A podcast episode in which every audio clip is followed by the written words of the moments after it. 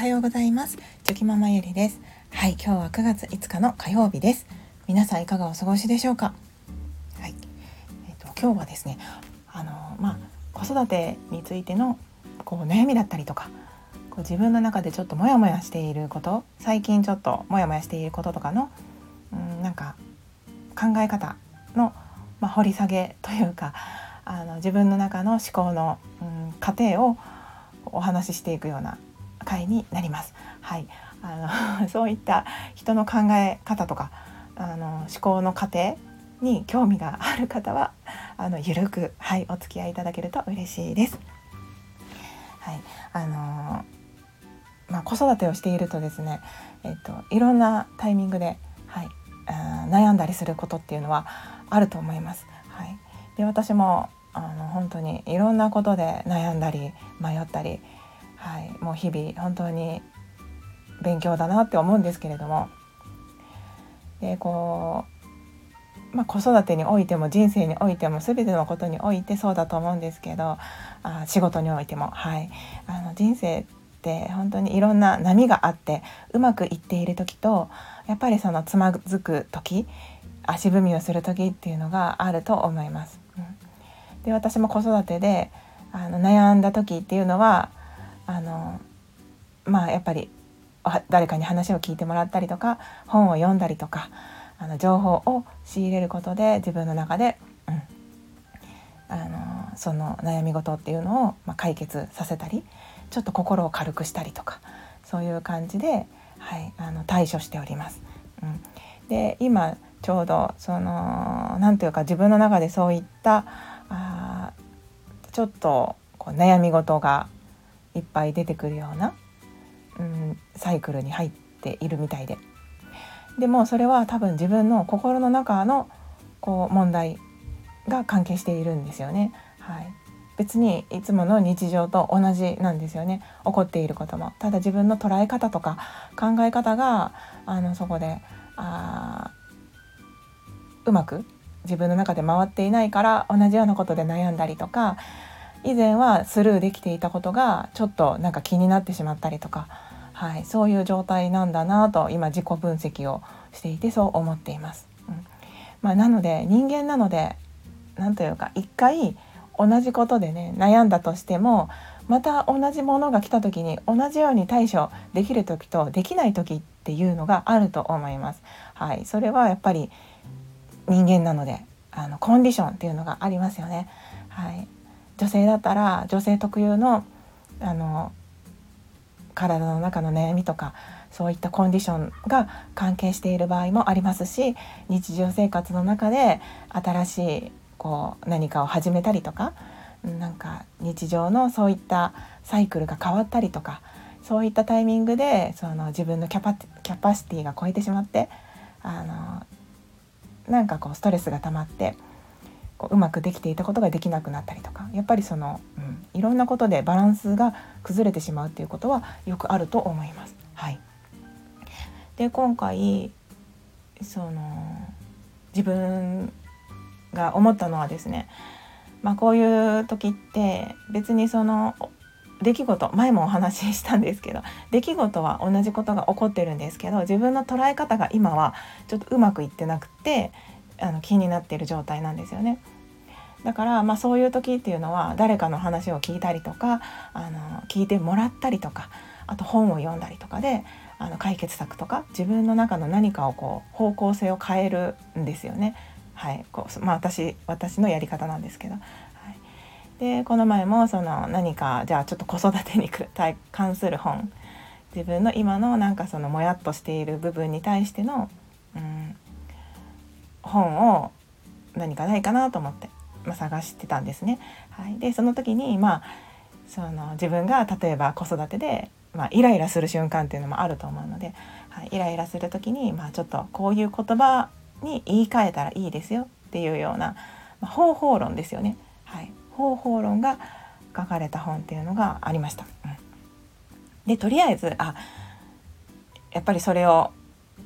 ちょっと読んでみたいなと思って、はい、購入したんですけれども、うん、でそれはあのいいことなんですよね、はい、何かしら行動を移して状況を変えるっていう行動なので、はい、いいことなんですけどその時にまたもう一つ自分の中で、はい、思ったことがありました。はい、それは、うん、なんかその方法論があってもやっぱり根本的な自分の中の、考えですねが変わっていないとダメだなっていうのを あの、はい、この前、まあ、本を買っておきながら同時にそういった考えが自分の中で湧き起こりました。はい、方法がいくらあってもその捉え方が変わらないとやっぱり同じことで悩むんですよね。だから結局自分の心の中とか悩みです考え方ですね、まあ、思考癖以前もお話ししたことがあるんですけど、はい、思考癖がとても関係しているので根本的に何かそこを考えようと思ったらやっぱり自分のその思考癖にあの気がついてそこをやっぱ見つめ直す、まあ、直すわけではないんですけど見つめてあげる。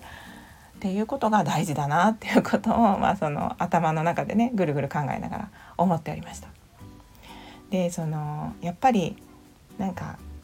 この前もですね何かでちょっと読んだんですけど、うん、人間ってあの自分の中に問いが立つと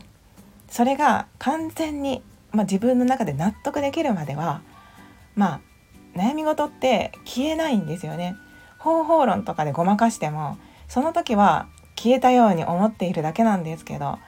結局こ、まあ、先ほども言ったように根本的な部分が解決できていないとそのねあのモヤモヤっていうのは、まあ、言葉を言い換えると、まあ、成仏できていないんですよねだから同じところでつまずくし同じことが気になる。まあ、でもそれが人間でしょっていう考えもあります。はい、そそれが人間だよねって。はい、だけどそういう部分もあるんだなっていうことを、まあ、自分の中で、はい、またちょっと再確認しておりました。なのでその、やっぱり子育てしていてですね結局自分の子育てをしてるんだけど自分育てだなっていうのをつくづく感じますしなんかその中でやっぱりあの自分の中にですね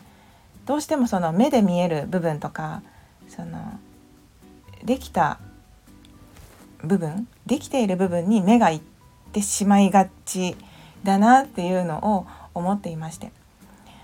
でそのできていなかったことに対してまあ子供にね対してちょっと注意してみたりとかっていうのもあるんですよね。だけどそれってその子育てにおいて見るんじゃなくて自分に置き換えた時に多分その心の奥底では自分に対して何か常にできなければいけないみたいなそういったその思考の癖があるんですよね。はい、だからそういったところに目がいってしまう。うんなので別にもう極論やっぱりその人間って何何かができるから価値があるわけじゃないし、うん、何何かそのするとかできるとかそういうもの以前にもうその存在自体に価値があるわけじゃないですか。はい、だけど自分の中でどこかで自分に対しても何かけ例えば結果を出さないとダメなんだとか、うん、なんか何か得るものがないととか何か結果を出さないと何かをしないとっていうどこかでその思い込みというかまあ自分の認知の癖ですよねがあるからこそそういうフィルターを通して考えてしまうところが子育てにも影響してくるんだろうなっていうことを、はい、思いました。なのでそういった時にまたそこで自分の中でですねやっぱり頭で考えているだけじゃダメなのでもう紙に書いたんですよね。自分のこう思っていることは何が原因しているのかとか。でそもそも自分の価値観がここにあるからこういったことが気になるんだみたいな。はい、でその思っていることっていうのはでも現実的なのかなとか。その疑ってみるんですよね自分の思考を。はい、でやっぱり絶対に今の例で言うと何かを成し遂げないとその人に価値がないのかって言われたらそうじゃないですよね。はい、何かを成し遂げたり何かができたり何かを、うん、行動、行動っていうか結果を出さなくても価値人間としての価値は失われないですよね。はい、でそこをまあ紙に書いて書いて書いて書いて書いて書いてってやっていくとあの自分の中でああそうだったなって思えて、はい、そこでやっとなんかその思っていたことがこう成仏できる瞬間が来る来たんですよね。でもまたわからないです。これはその時に書いたからなんか、うん、思考が整って、うん、そういうそういう気になっているだけかもしれないんですけど認知の癖っていうのはかなり、はい、しつこいものなので それを変えるっていうのはなかなか難しかったりするんですけどでも頭で思っているよりもやっぱりアウトプット紙に書き出してはい、書くことで頭の中で整理しながら書くことができますので、うん、そういうふうに自分の悩み事を頭の中で考えるだけじゃなくて紙に書いてあのしっかりまとめて成仏させてあげる。ことで、まあ、ちょっとやっぱり心が軽くなれたりとかものの捉え方が、まあ、変わったりするのかなって思いますのでそういったことを繰り返しながら、はいあの自分自身の認知の癖っていうのも認知の歪みですねもうちょっとずつ変化していくんじゃないかなと思うので、はい、あの今回あの紙に書いてもう一度整理してそしてこあのスタイフでも ちょっとアウトプットしながら、はい、自分の中であの行動を起こしてみました。はい、ということですいません。ちょっと長くなってしまったんですけれども、はい、やっぱりあの今はそういった自分のこうサイクルがちょっと下降気味になっていたんですけど、うん、でもそれをその頭の中で考えてるだけじゃモヤモヤするだけなのでやっぱり紙に書いたりとか、まあ、自分に合ったあの頭の中の整理ですねをすることであ、はい、考えが整ったり悩み事が成仏したりすると思いますので、はい、今日はそんな私の思考の過程をお話しさせていただきました。はい、最後まですいません。長々とお付き合いいただきまして本当にありがとうございました。今日もバチバチやっていきましょう。ではまた明日。